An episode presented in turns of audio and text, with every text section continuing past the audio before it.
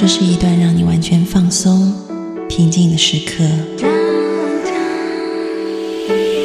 这是一个让你感受温暖、自在的原地。在当下，在这里，你可以真诚的面对自己。我是你的心灵守护者，我是安安老师。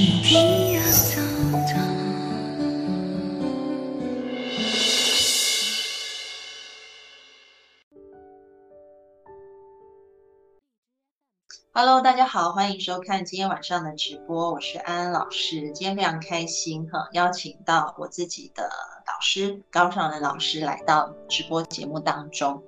那么今天我们要谈的是呃传统文化的现代价值。其实啊，我觉得谈这一部分是因为上一次，应该说前几次，我们跟高老师在呃就是来直播的时候，我们聊到许许多多有关华人文化心理学的部分。那嗯，老师有很多独特的见解。呃，有一次他在我跟他的讨论当中呢，他就说他觉得就是中国人目前有这样子的一个行为啊趋向，那可能是有几个大的因素啊去影响了我们的文化。当然，一个非常重要的就是儒家思想啊，那但是这个儒家思想。是我们中国文化的一个核心，可是这个核心是怎么来的？可能是从我们的一个生理结构，然后还有我们啊怎么样子啊认识这个世界两部分来的。那我们是透过什么样子的媒介去认识这个世界呢？我们透过眼睛，我们透过文字，所以嗯，老师的鼻子论加上。汉字独有的一个结构特征，可能就模塑了儒家思想的一个呃，就是呃，为什么会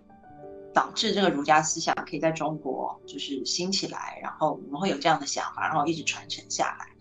所以我想说，上一次的直播我们可能只是略略的提到这个部分，今天就可以邀请老师来再做一个更详细的阐述关于这个部分。那首先我们就先复习一下，因为可能有一些朋友是上一次没有来直播的，啊，也隔了一个多月了，所以我们要复习一下老师的鼻子论啊。老师的鼻子论呢，就是说，啊，我们这个我们的鼻子就是跟西方人的鼻子构造很不一样，导致我们认识这个世界变得非常不一样。那是怎么样不一样呢？这边就要把时间交给老师再来说一说了。老师每一次说，大家都会很有兴趣，所以老师来讲哈。老师你就说说你的鼻子论吧。好，谢谢。今天很高兴再一次的这个参加这个呃活动了。那么鼻子论呢，是我一二十年以来呢，呃，经常思考的一个问题。因为我始终觉得呢，主流心理学现在我们教学生的。或者自己学习的这个心理学的内容呢，呃，基本上呢是完全几乎是文化免它免免于文化的这个内涵的一个一个学术的一个领域，也就是说心理学本身不太牵涉到文化。他们说呢，啊，文化是交给这个社会学，交给人类学，但人类学跟社会学谈文化，跟从心理学观点像我们这样谈文化呢？基本是完全不一样的，也就是说，心理学本身呢，一直在主流心理学里边呢，已经把文化这个事情呢，把它越来越排挤得很远，嗯，它就没有很高的地位，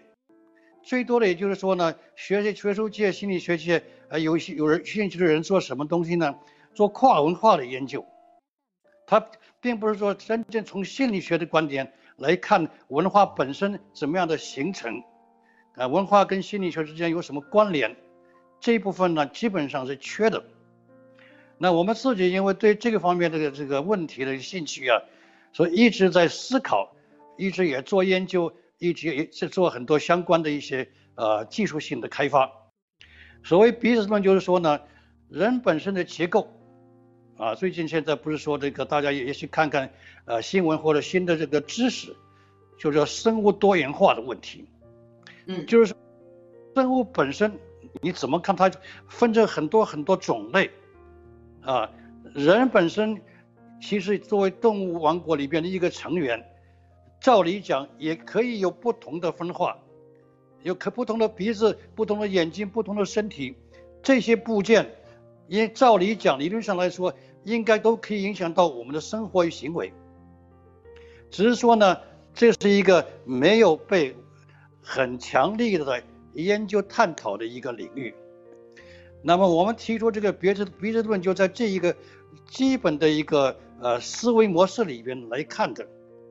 就人的本身架构为什么不可以影响到人呢？也就是说，人为什么必须要完全相平等呢？我鼻子高，你鼻子矮，那就是鼻鼻子高鼻子矮，不是很好吗？鼻子高人，我讲鼻子高人，我们说鼻子高人很聪明，鼻子矮矮矮的人呢很不聪明。我的意见如此的话，为什么不可以这么说呢？对不对？所以我们提出这个观点，就是说人本身的呃结结构，在某些方面结构很明显。我们头部、我们的身体、我们的都这个这个四肢，你看西方人他的强项是什么呢？他动作性很大，他躯体性的这个行为呢很明显。所以大家看电视，又是这个呃 NBA 了什么什么，全球各国有种种多的，他们的文化最多的什么是 physical，嗯，就是体型的有关的，篮球的、跑步的、打高尔夫的。但是你看一看他们这个真正在认知方面，大脑里边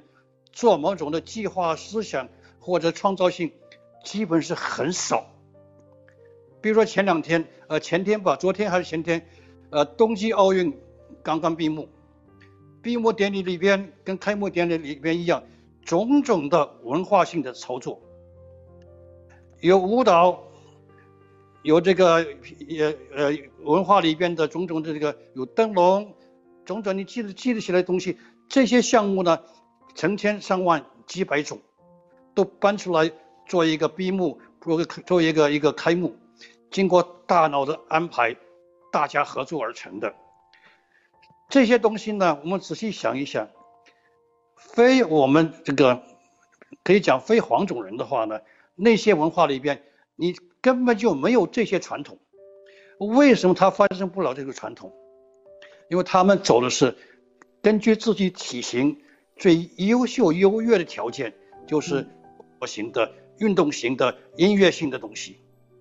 那东方人想想什么呢？我们会想，我可以做这个鼻烟壶里边，我可以画画，我会可以写字，我可以讲，比如说我讲了一个故事，呃，看了一个电影之后，有人做这个叫做评弹，马上可以变成故事，呃，说唱，有这个诗词歌赋，种种，大家想一想，这种种我们是为当为是天天都都有的东西，习以为常东西，你放到别的国家去看。他们会觉得这是什么东西啊？听也没听过，见也没见过。所以，我们照理讲应该是引以为荣的，我们这些东西。但是过去将近一百年，我们都认为这些东西都是不行的，应该放掉的。包括呃，将近八十年以前，有些学者呢觉得汉字根本是无用的，因为那个时候他们以以这个拼音文字作为一种代替品。但今天我可以这样说。拼音文字呢？如果有机会，我们可以了解到，它在这个整个文字的演进过程里边，基本是一个落后的、残缺不全的。人这个文字演进过程里边，还处于一种音的阶段呢。照理讲，属于母音的影响的那个阶段。再一个阶段的先进步呢，才逐渐走到形。形音义是汉字的优点。形音。而音译是拼音文字的优点，他们没有形，形有的话也是非常非常有限。如果一个人的认知活动里边形音意是为主的话呢，那你去比较拼音拼音文字的这些文化里边，它当然就缺乏我们有的这些东西。那这些东西呢，其实我是觉得从身体的观点来看，如果我们拿你鼻子来看的话呢，你如果把鼻子故刻意的把它分成两块的话呢，你左。右眼看左边，单单眼；左边看右眼，右眼单边。你可以隐约感觉到，我我身体前边、眼睛前面有两个不同的部分，左边一个视觉环境，右边一个视觉环境，中间呢还有一个 overlap 重叠的部分。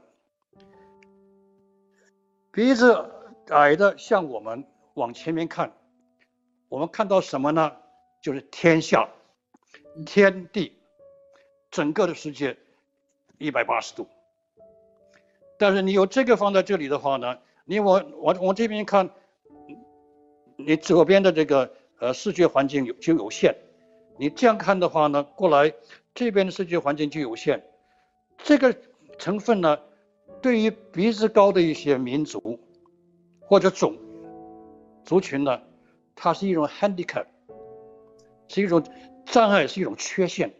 不是优先。因为这个东西影响到我们看。世界，他们这个高鼻子像我这样的话，我看前面呢，我这个前面这个视视觉的 visual field 视觉呢是分成两块的，这两块不要不要紧的，很要紧，因为你一生就一生你的视觉本身呢就有这种限制，左眼看不到右边，右眼看不到左边，怎么样在大脑里边结合成一个东西，才产生了意义。所以拼音文字本身它 carry 的，它能够提供的意义度呢是比较有限的。所以呢，刚才讲是看世界就是天地，天地是什么东西呢？就是无障碍的视觉经验。我们可以头部移动，也可以把这个更扩大。但是你鼻子放在这里，你怎么样移动？你前面这个有限的两个视视觉的。这个环境呢，永远在你鼻子前面。大家可以想想，人久了久了，经常处于一种有障碍的一个状况。比如说你睡觉，我一天睡二十个小时，我再睡二十个小时，你这是过多的一种这个睡眠也有影响。也就是说呢，从这个这个生物的多元化多样化来看，人人种之间呢是不应该有一样的东西啊。因此呢，就是说，我认为这个看天下是一个呃说法，事实上就是我们的视觉的环境里边，我们看得很广、很深，而且很远。这平面的、上下的、深度的，这三维这个视觉呢，在我们来看是很自然的，没有障碍。但是当你鼻子鼻子高到某一个程度的时候呢？或者你眼睛再往深下去的话，眼鼻之间一深一高的话呢，你这个视觉的环境啊就变得更狭窄。这些呢会影响到我们怎么样看世界，怎么样看我们自己。我走走出去一看就是天下，有山有水，不用看到人，也看不到我自己。那我的朋友高鼻子，他走往前面一看，有山有水，他看着有山有山有水呢，他可能看到一半就有。就不太正确，不完全一样的这种不同的状况，如何影响到我们的思维？嗯，对我们会影响到我们的这个人格人格特质。你成天受到某种的压制或者某种的这种障碍的话呢，人格特质是不一样的，对不对？所以我们就就觉得呢，提出这么一个概念：人体的这个眼睛、鼻子跟大脑之间的。有某种生物方面的一种关联跟体系，这三个东西之间的互动关系、组合性的关系，有机会、有可能可以说明很多有关人格特质的、人际关系的，还有文字的演进等等相关的这个直觉跟思维的一些呃行为现象。那么因为时间的关系，我就说呢，这个这就是说。整个这个构想，居然心理学界没有人注意到，心理学一百多年了，一百二三十年了，一直都没有注意到这种结构，会会不会有影响到每一个我们心理学讲的主要的一些领领域？你知觉啦、认知啦、呃脑神经啦，还有人格特质啦，还有社会行为呢？其实我们要寻找的话。要推理的话，这个空间关系呢，对每一方面都有影响。逐渐的，我们有机会可以介绍出来。也就是说，这个观念呢，如果你说种族之间是有差别，那事实上有差别。你说种族之间有差别，这个不没有道德，不应该如此的，那不是学术，啊，那是另外一种考虑。嗯，我记得很多年以前，两个美国人，一个 Berkeley 的，一个加拿大的，他们就写了一篇文章说呢，这个黑色人，就非洲的美国人，他智能本来就低。根据这个所有那个时候心理学的这个心理测验。智能测验种种测验，结果都是证明白黑之间的，大家智能方面的很多反应方面是不一样的，偏偏高的是白人，偏低的是黑人，科学根据。结果这两个人呢，被他们政府，被这个心理心理学界学术界围剿的，几乎工作都被解聘了。啊，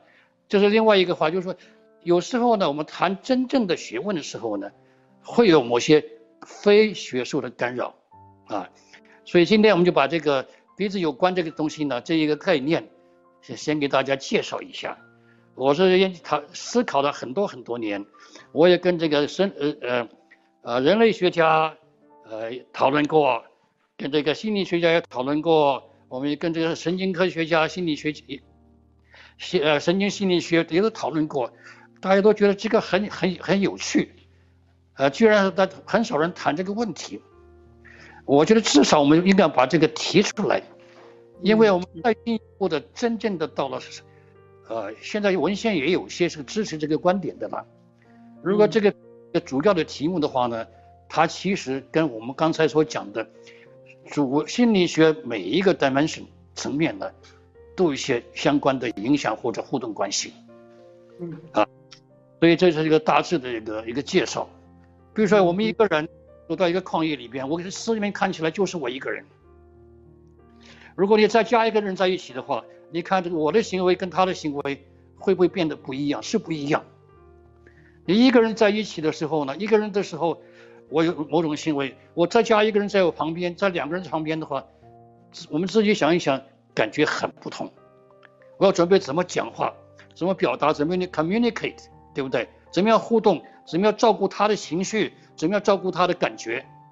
这整个这个行为就突然变起来了。所以，我们自己的行为跟空间关系有关系，当然也有别的关系。但是，空间关系这个观念跟鼻子、眼睛之间的这个组组合呢，它其实可以说明很多这一类的还没有被研究的，呃，一些题材跟这个题项啊。嗯。这么一个这个简单的一个介绍了，谢谢老师哈。老师刚刚讲了他的意见哈，那当然我有一点不同的看法。不过那个因为时间关系，我们可以之后再讨论哈。我觉得，呃，对种族之间是有差异，但不见得会造成所谓的歧视。我觉得这个可以之后我们有机会再去讨论这个部分。那我先总结一下老师刚刚讲的重点好了啊，就是说，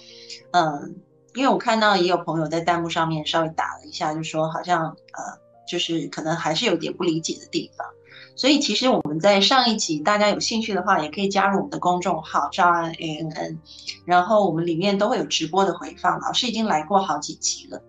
那在当中呢，老师提到一个很著名的他自己啊，对不起，他自己发展出来的一个鼻子论啊，也就是说西方人的鼻梁是比东方人的鼻梁来的高的。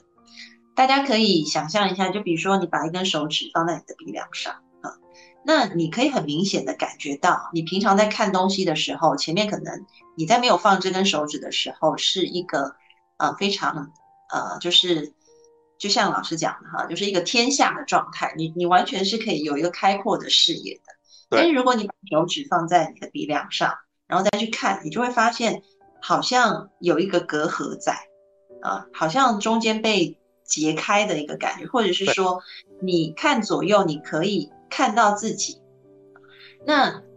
第第一个就是说，你的视线也许呃会有一点阻碍，然后第二个是你一直不断的看到自己。那这两个其实就构成了一个很有趣，就说，那不同的种族是怎么样认知这个世界的？也许对于东方人，对于我们来说。我们看不见自己，我们看见的都是别人，所以我们会非常在乎别人怎么看我们，我们会非常的有这种集体主义的呃文化啊，因为我们看见就是天下啊，我们看见的是别人。但是西方人呢，因为他常常他在认知这个世界的时候，他不断的是看见自己的，所以也许他们会形成一个以个人主义为主的文化。然后呃，同样的就说呃，他们因为有这个比较呃多的这种隔开啊，所以呃，可能在于一些计算方面啊，比较容易去计算。比如说利益得失比较比较会去计算这一块，但是因为我们看不见自己，所以在这个人际之间的计算就没有那么的多，可能也影响了最后就集体主义跟个人主义的一个文化特征啊。那呃，这个也是我们讲的，就是说呃，对于文化性的一个呃生理结构造成的一个影响。那讲到这边的话，哦，有人说我的鼻梁也很高，没有很高，没有外国人高。那个外国人的鼻梁特别高哈，好，那嗯，这边其实呃，我觉得还可以讨论一个话题是很有趣的，就是说老师刚刚也讲到，就说呃汉字的部分，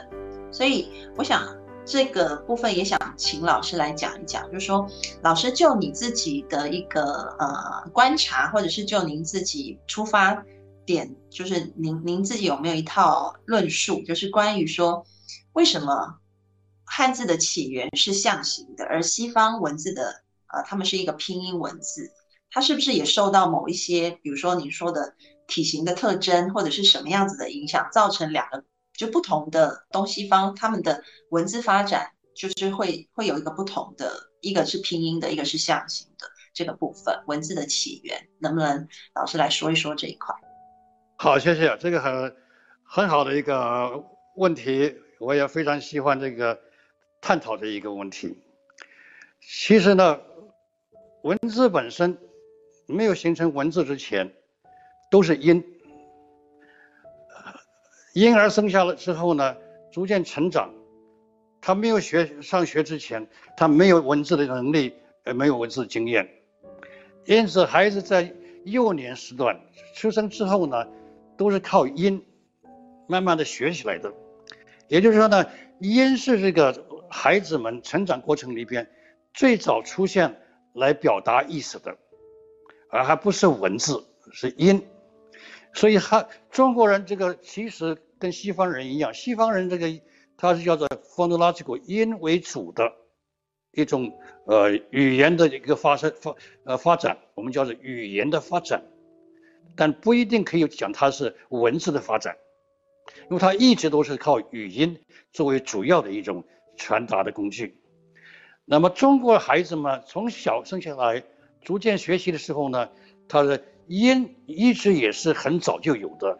所以所谓音的这这成分呢，就是跟母语直接相关的，母亲跟孩子之间的互动关系所用的语言就是哇哇哇哦这些东西。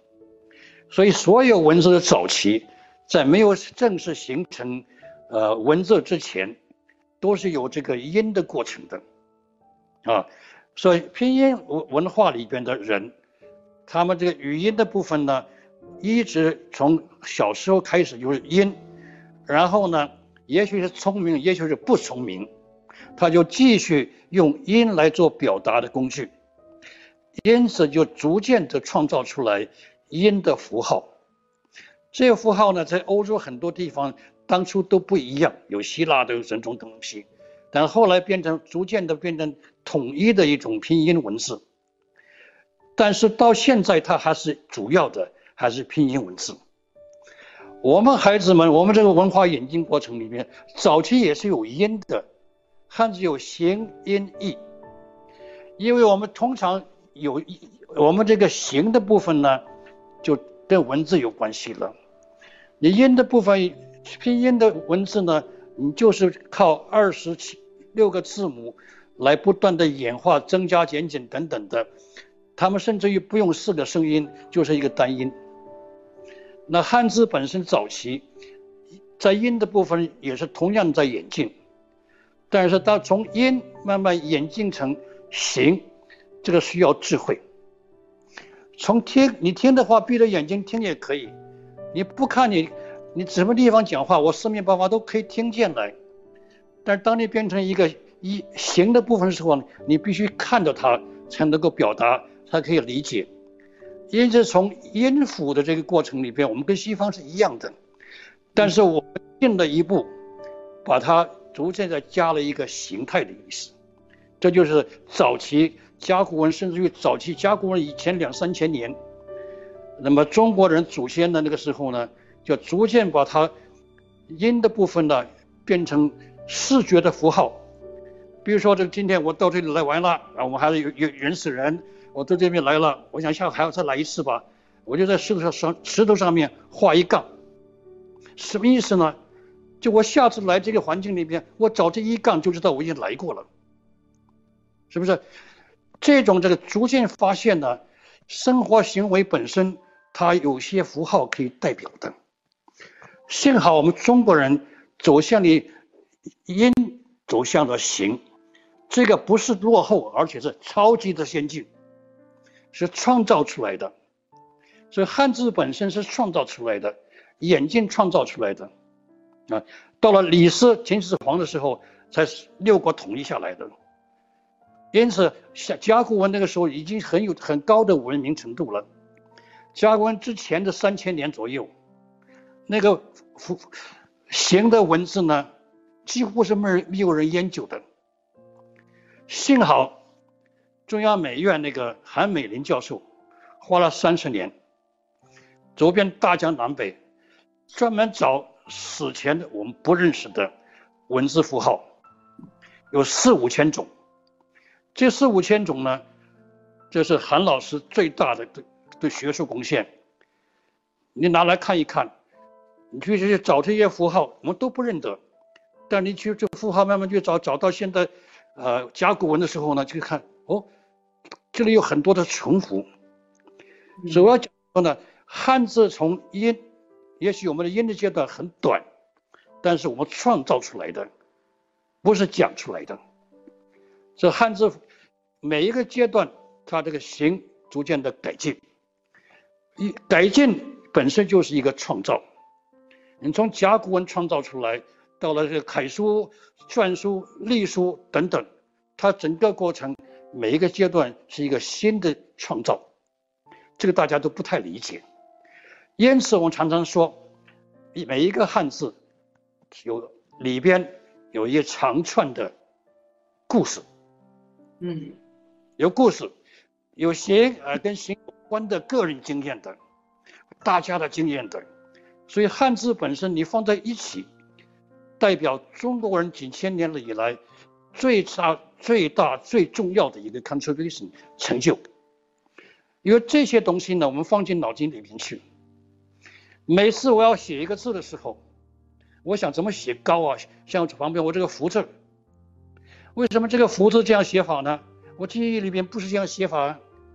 因为它的符号，这个这一个福字呢，不断在变，每一次变，我们在大脑里边的记忆里边的学习要保存。跟使用，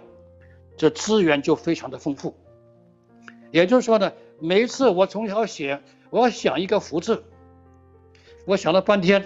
出来一个形象，就是像这个红颜色这个福字。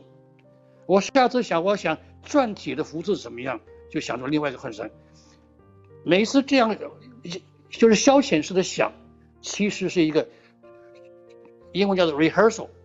再演演练一次。你用一次想一次，你练一次，这个字永远不会忘记，除非有痴呆症。因此，汉字每次用，尤其是写，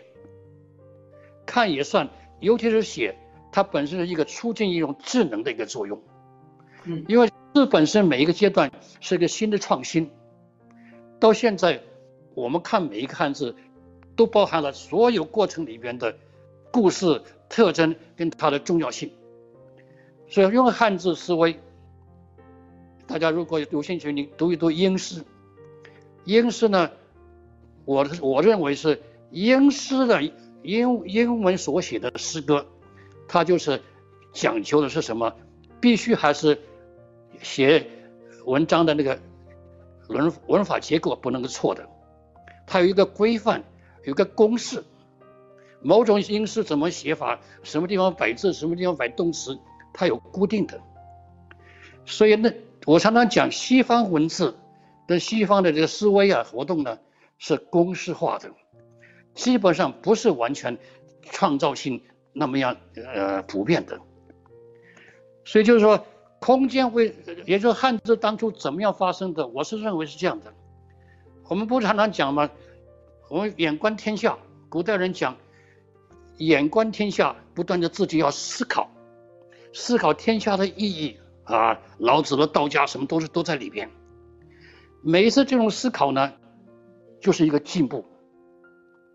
所以汉字本身是什么呢？大家可以发现，我们观察古人。古代的这个大师们告诉我们，你要观察自然，叫做学习，叫做思古人啊，学学古人写文字，呃，写书法，思造化，就是学习自然，从自然环境里边找灵感，把它变成你可以运用的符号，对我们来讲就是符文字。所以幸好，我觉得这个是仔细经过深度的思维再造出来的。最近的这个二十年多年的，我们讲这个视视觉视视觉心理学啊，perception，常讲我们眼睛看的哪些东西，视觉的符号或者形态最容易引起我们的注意力，哪些视觉的经验符号我们反应最快，学起来最快最学起来最快。反应最快，而且用的常常用。这一个领域呢，我们叫做托普视，topological perception。这个是托普视觉里边的有些特征，我们心理学的朋友们呢也都了解。格式塔里边呢也有一套东西，格式塔的这个呃符号形态这一组，加上这个托普这一组放在一起，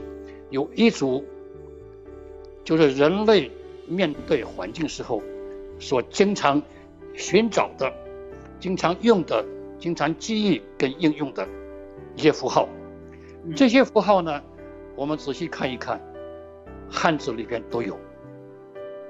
也就是说呢，汉字里边我们当年开发时候，不知不觉的，因为观察宇宙宇宙里边的现象，所以就有了这个对称性的。有平行线的，有大的，有圆的，有斜的，等等这一组视觉的一些符号，在这些符号在汉字里边，我们都存在的，因为当初创造字本身也是观察世界、观察宇宙的，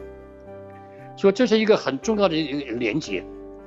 汉字本身，你就从这个观点来讲，它除了这一代一代一个演进它的内容之外呢，这形态之外，它还有相关的其他东西。这些东西呢，你放到一起，就是中国人的创造力的基本的根源。嗯，所以讲这个冬季奥运开幕闭幕，夏季奥运开幕闭幕，你仔细观察，全都是中国丰富的文化的的再造或者展现。这些你放在全世界任何其他国家，日本人现在有一半还有汉字，我觉得他们当年走错了。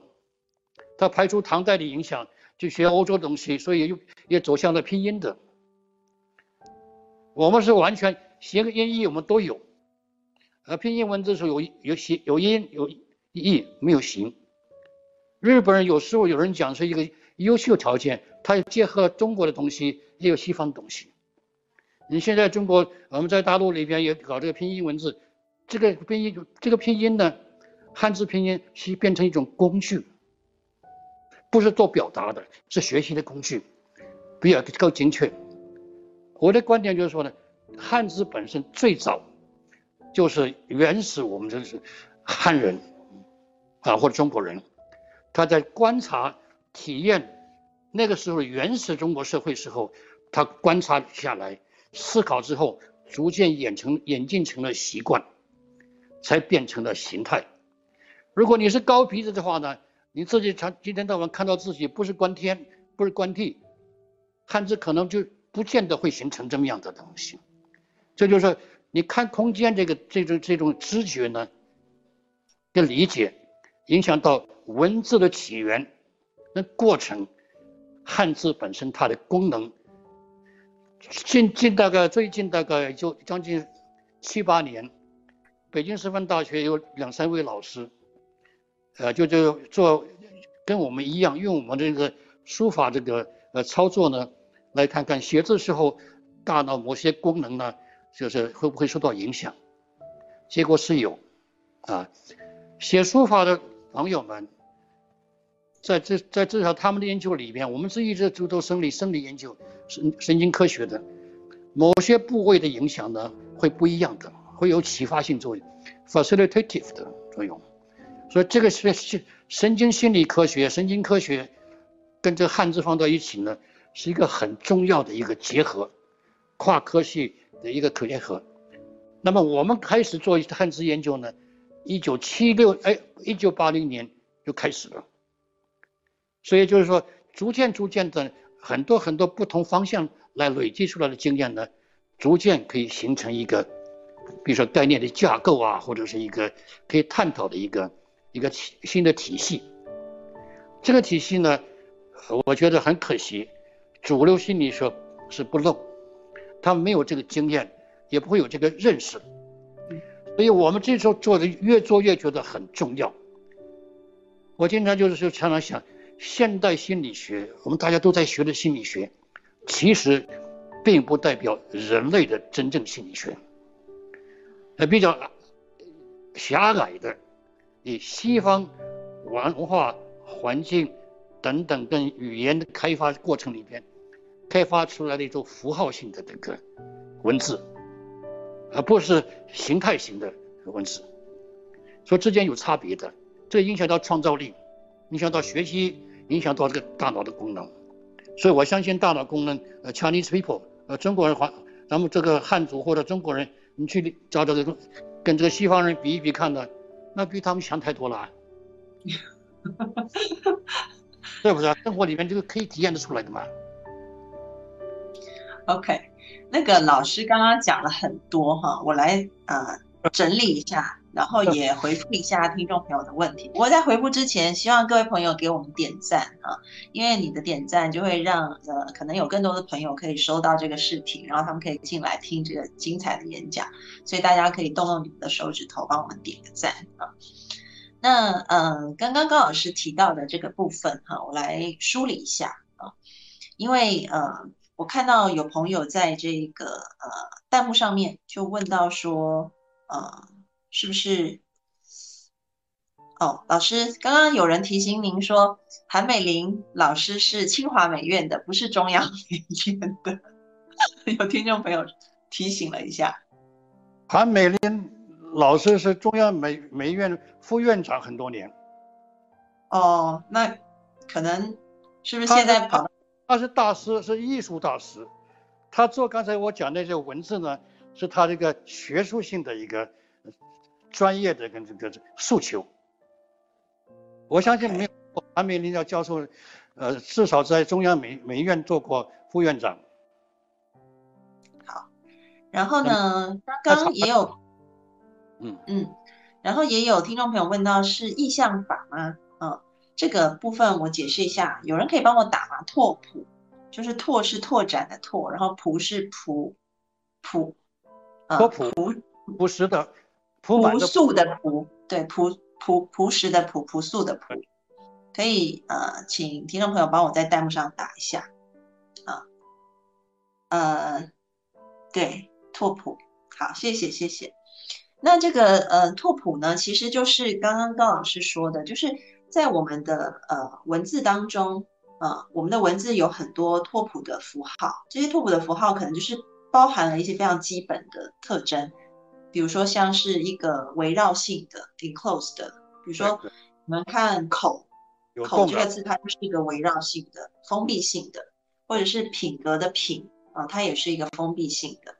然后或者是呃家园的园啊，只要有这个围绕性的，那它就是可能具有我们说这种拓扑符号里面的一个就是呃怎么讲呢？叫做 enclosed 的这一个这个特征。呃，对。那可能还有直线性的，啊，或者是有这个斜线的，对称的，或者是平行的。比如说像呃四川的川，它就是一个平行的。对。啊，然后还会有一些拓扑符号可能是有方向性的，比如说上下。对。你看上下的上，你一看就知道它叫上，然后一看下就知道它叫下，因为 那个开口是不一样的，一个是往上开，一个是往下开。啊所以就是一些符号的这种基本的这些特性，这种很基本的我们叫做拓扑的呃一个特性，在我们的中国文字里面是可以看到的啊。所以，嗯，那老师说的就是汉字的一个特征是诗造化，就是我们是向大自然学习，所以它是一个象形的文字。那这个象形文字比拼音文字，呃，好像在。单就文字方面又来得更加的呃有这个演化的意图意味啊，因为人最初本来我们牙牙学语也是从音开始，但是好像汉字又比西方的拼音文字再多了一层，就说在这个象形上面有更深入的一个发展，所以它是一个形音义一个非常完整的一个发展啊。所以从刚刚老师的观点，就是我们每一次在写汉字。的时候，我们提取了我们脑中的这个记忆，用出来，那都是在帮助我们再一次的去活化我们的大脑，从这个形音义的部分，再一次的去让我们的大脑机能可以更丰富。所以写汉字啊，可以活化我们的，呃，让我们不会比较不容易得痴呆症，让我们的智力可以更加的提高啊。对。那刚刚老师也提到一个很重要的点啊，就说。那呃，透过可能就是因为我们的鼻子比较低，所以我们比较容易实造化，我们比较容易看见外面的世界，我们可以去学习这一个呃大自然的形象，所以我们可以发展出象形文字出来。那刚刚又提到了创造力的部分啊，就是好像呃老师认为说我们中国人在这个创造力部分是更加丰富多元的，但是这边可能就会有很多人会有一些疑问了。呃，就说，可是现在有关于所谓创造力的任何的文献，大家讲的都是西方的那一套，对，好像没有人在讲中国人的创造力，或者是说，在市面上，呃，我们看到所有提升创造力的课程，讲的也都是西方的东西，有一些 step 怎么样提高创造力。好像没有一个地方是说你写汉字就会 提高你的创造力，反而大家都会一直去检讨说为什么在东方文化里面我们的创造力好像没有西方人来的强哈，这反而是很多人的讲法跟反思，所以要去学习西方文化，因为这样子可以提高我们的创造力、我们的创新。但是老师今天提了一个新的观点，就是其实中国人就文字来看是更加有创新、更加有创造力的，所以。老师要不要就这个地方，就是来解惑一下大家的疑问？就是说，如果我们就文字这么基础的东西都更加富有创造力，那为什么说好像在目前整个呃，比如说科技的发展啊、潮流啊，好像大家还是会以西方会觉得他们会更加有创造力，而对于我们中国文化，反而这一块大家是觉得是缺乏。您的看法是什么？呃，这个就是很普遍的一个观点了。创造力呢，我们通常到现在，就像大家刚才提的一样，是看科技创造的。但人本身创造力呢，不一定局限于科技、科学技术的创造。真正创造是从零到有。那西方的创造力本身多半是 innovation。创新，一点点的跟原来不一样的，就算是创新，是 innovation。因此，现在我刚才讲的，西方把创造力呢完全放在研究探讨科技方面的创造。他们最重要的发明，我认为好的发明，就是开创了逻辑思维这个领域。这个逻辑思维呢，是一种公式。你像我们写学术论文，你又要先先有个 summary 摘要，有这有这简介，又是方法，又什么什么一套下来，你如果不知道这个东西，你研究结果再好，你发表不了，你发表不了，你创造力就展现不出来。也就是说呢，现在我们用来决定创造力本身，它不是完全照顾所有创造的能力的，而是根据创造科技有关的东西，创造根据某种公式来进行验证的一个东西的创造力。这问题就是说呢，我们几千年来，呃，一千一百多年来学习过来的东西呢？基本上所有的学术都是西方人引进来的，这就非常可惜。为什么可惜部分就是说呢？我们始终没有像他们一样，早期经过这么多呃几千年的历史，把类似于这个这个逻辑思维这一套，我们是说实在是缺乏的。但如果大家熟悉李约瑟 Joseph Naden 他这个中国科技文明史里边。那里边从古代到现在，所有有关科技，甚至于科技方面的中国人的创造力很丰富的。只是说呢，我们一直也认为我们没有这种创造力，反而是一个剑桥的教授，他花了三十年，帮我们研究出来中国人的科技方面的创造力，从古到今都是存在的，而是不亚于西方创造力。西方人创造力基本上从文艺复兴时代开始才冒出来的，因为那个时代才逐渐演变成了科学性的这种这个逻辑思维这一套东西，归纳推呃这个推理归纳这些东西思维方法，这些方法呢是我们同学们、学生们、我们老师们都应该学的，但是呢，这个方法的一个前提就是你不能用这一个方法。来鉴定所有其他非科学、非技术的领域的创造力。你艺术创造力，你不能用这个来衡量的，对不对？你是唐诗本身就是非常有创造力的东西。唐唐诗一个七言两句，两个七七个字七个字一个对联儿，你去想想看，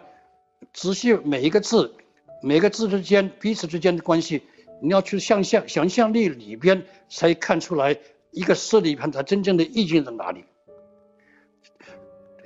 创造诗或者看诗，你会有很多的联想。这种联想呢，是科学创造力里面类似，他们是做成技术的。我们是创造一种呃呃精神方面的呃知觉方面的一种美感经验。所以我不同意，就是说现代创造力。以西方科技为主的逻辑思维当做创造力，这是错误的，因为这个排排除掉所有其他可以创造的可能。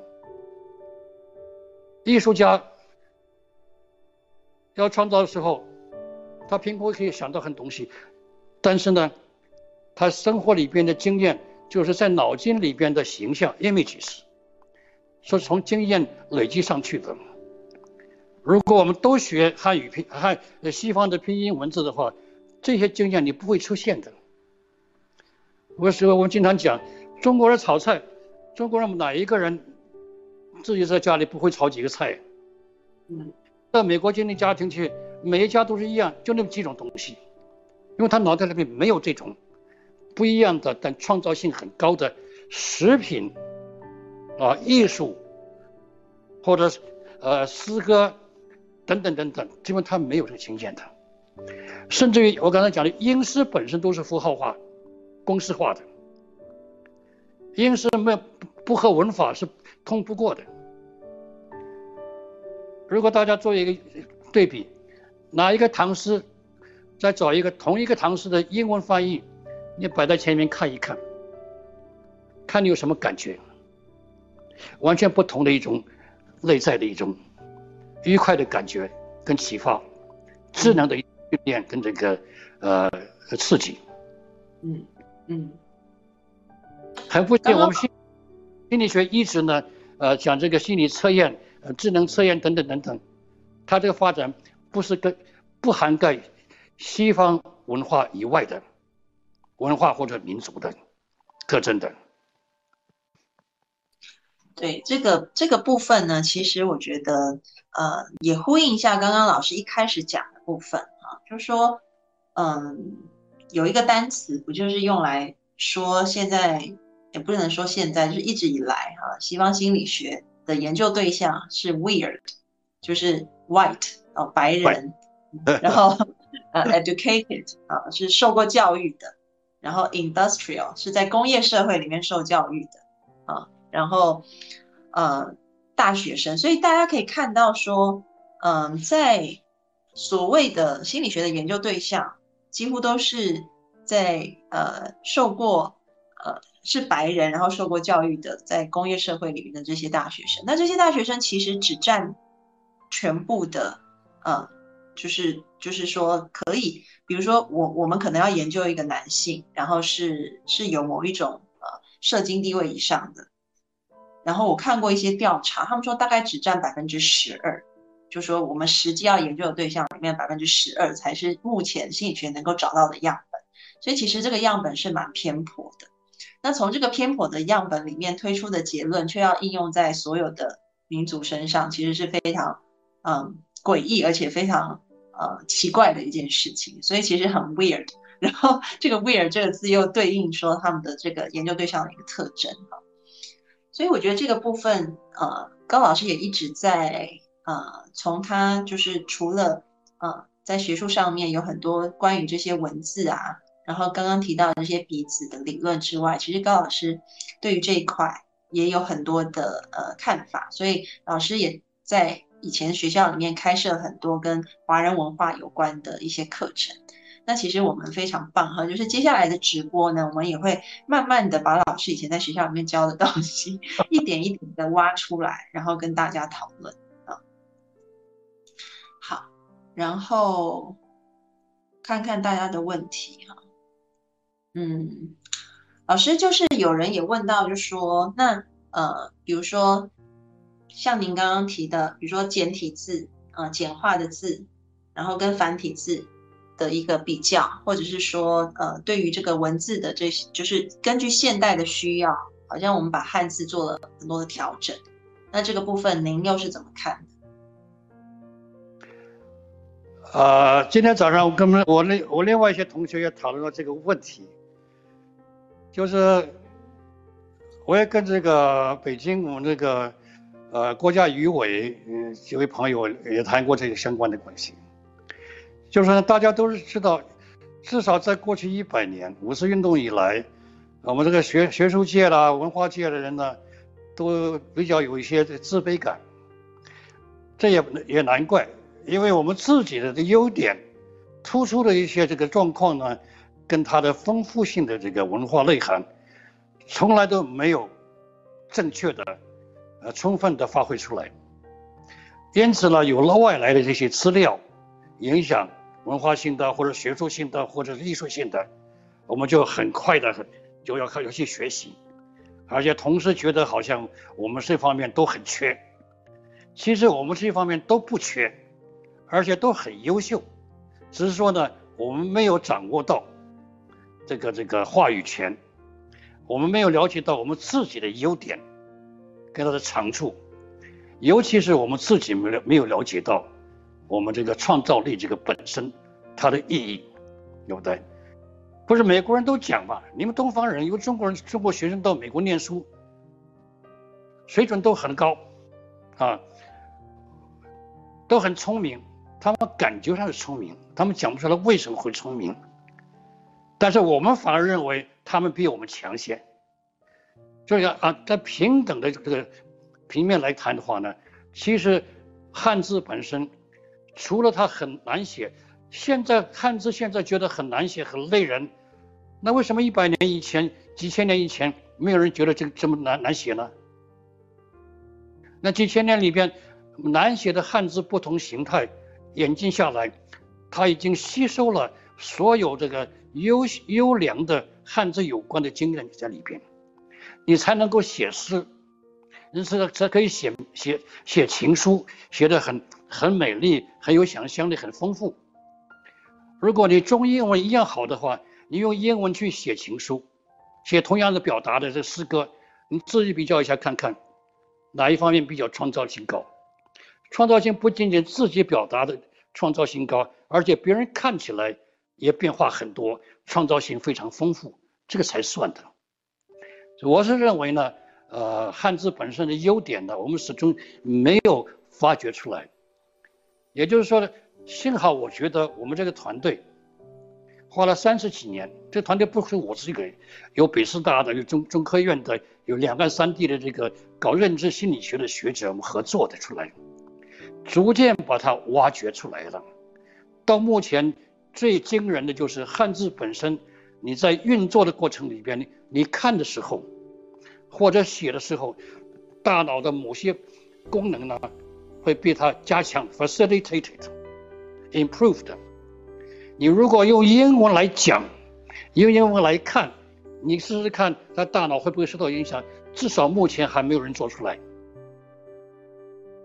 所以刚才我介绍这些这些这个内容呢，基本上我们都经过有实验、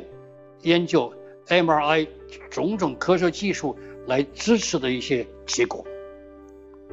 那我很高兴，我们有这过去四十年这方面这个做的呢，逐渐把这个东西呢给给大家给社会上来真正理解到，所谓难写，外国人难写。难念没有关系，那你是在学汉字中文嘛？我们自己没有理由学，这很难写。你小学时候，我们小时候都是写繁体字啊。那为什么清代人还写繁体字呢？那要如果说到时候古典到了甲骨文，我们都看不懂。但是我们没有说甲骨文看起来很丑，而且很美的，对吧？不会的。所以逐渐来，我们就是。大家，我在学术界有一个任务，我我我很高兴，有有的这个这个正当当这个时间，国家现在全力推动优良、优秀、优良传统文化的一些项目，逐渐把它重新整理出来，介绍出来，把它列入学术，列入历史。所以我们这个就是一小小的部分，我们能做的，在这个方向方面呢，呃，觉得还是有些用的了，啊，所以我最近我这这十几年来，我最高兴的就是说呢，终于传统文化里边的优秀的一些呃题项、一些作为或者行为或者操作被提醒出来了。大家有兴趣的话，可以注意到每一次国家政策里边关于文化复兴的。振兴的等等里面，举的例子就是书法，一定免不了的书法，当为一个代表性的一个文化项目，而且是优秀优良、历史悠久的东西。所以逐渐的呢，学术界也都有这种呃一个新的观点看法不一样的。我觉得国呃我们在大陆呢，我我我是一九八零年就。开始跟国内的学术界、心理学界交往了这么多年了，我觉得有点可惜，因为我们一从一从一开始呢，其实一开始的时候，有关中国人的心理学的资料，在南京师范大学都已经做了很很完整的六七六七本，秦汉唐宋几个大的时代时期里边，传统文化里边。有关心理学的思想方面的一些建树、观念等等的都介绍出来了。我认为这是呃过去几十年来、五十年来吧，呃大陆心理学界实质上对中国文化贡献最大的就是这些东西。每一个朝代里边的学人、学者、文化人讲的有关的这个中国文化的东西，跟心理学。跟人的人的行为有关的情绪啦、人格等等，这里边都有，只是很可惜，一代一代下来也三四代了吧，真正愿意看这些书的呢，非常少。我曾经在港大，我们就去介绍给我的同事们看，都没有人愿意看，看都不理的，更不要讲我们香港大学学生了。其实国内同学们也很少有机会了解到。其实这种思想性的东西呢，跟观察，它就是人类智慧的一种累积。我们了解之后呢，当做一个基础资源的基础，智慧资源的话呢，了解到中国人在几千年这样下来，他真正的行为、心理、情绪、美感等等这些主题方面的经验是什么，智慧是什么，然后用这些东西当做一种基础、一种背景，在开发新的题目、新的纪元。的新的这个学术的方向，嗯嗯，老师可以再说一下，就是南京师范大学出的那套书的名字吗？我们请中国古代心理学思想，中国古代心理学思想，所以大家可以在当当不管赶快看有没有，如果有的话可以告诉我一下。今天我推荐两本 两类，一个是韩美林教授的《天书》。嗯，及象形文字以前的中国文字形态。第二本就就第二组呢，就是四四本还是五本，中国古代心理学思想史。这个才是我们开发中国心理学也需要的前人所观察到的，就心理学的资源很丰富。可以做博士论文，可以做硕士论文，做几千几千种都可以的。只是说呢，不一定学术里边，呃，不一定每一个老师都会这么建议就是了。嗯嗯嗯，好，就是保护。今天非常谢谢高老师给我们提供这么好的那个呃今天指导的内容，然后还给我们提荐参考书目哈，然后大家有兴趣都可以去呃翻阅。那老师，我们今天时间也要告一段落了，然后我们下个月还要再请您过来跟我们讲课。谢谢，谢谢大家光临，见再见。好，谢谢大家，然后也欢迎大家多多跟你们的朋友哈去介绍我们的公众号赵安安 A N N，订阅我们的公众号，里面有非常丰富精彩的文章、音频，以及每周都有非常棒的免费的公益的直播可以看。啊，所以大家多多帮我们推广，谢谢大家。那我们下一周再见喽，拜拜，拜拜。OK，谢谢。